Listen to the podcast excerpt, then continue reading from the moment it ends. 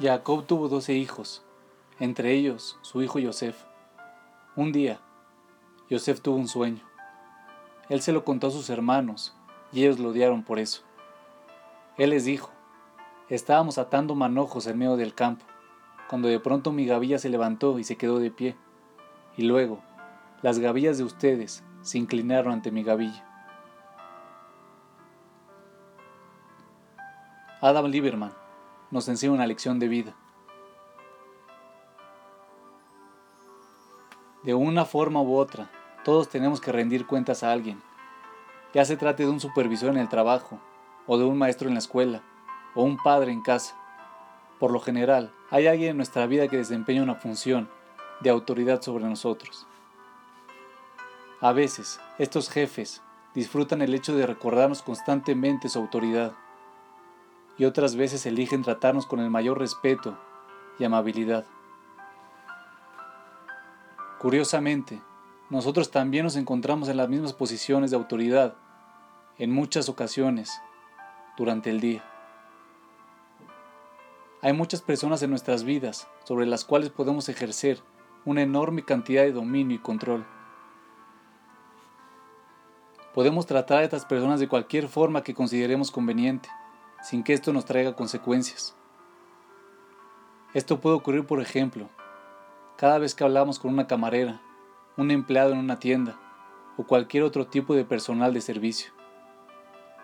Dado que estas personas deben escucharnos, tenemos el potencial para tratarlas con rudeza y falta de respeto absoluta.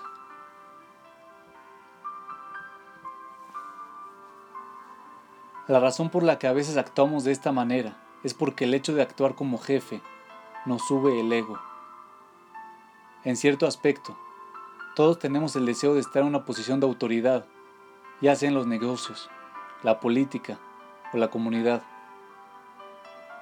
Así, en un esfuerzo inconsciente por cumplir este deseo, a veces simplemente elegimos tratar a los demás de una manera como si gobernáramos sobre ellos. Y actuamos como si nuestra gavilla se levantara y permaneciera de pie. Este es el error que cometió Joseph con sus hermanos, y por este error ellos lo odiaron.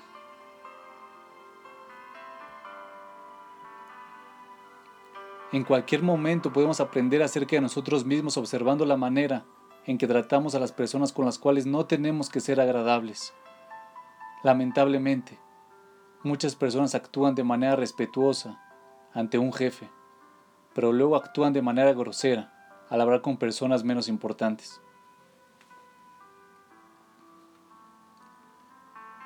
Irónicamente, tratar a las personas sin importar quiénes sean, con gran respeto, es en realidad un gran impulso para tu autoestima. Esto demuestra que tienes una fuerte imagen de ti mismo y que no necesitas bajar a los demás para sentirte más alto.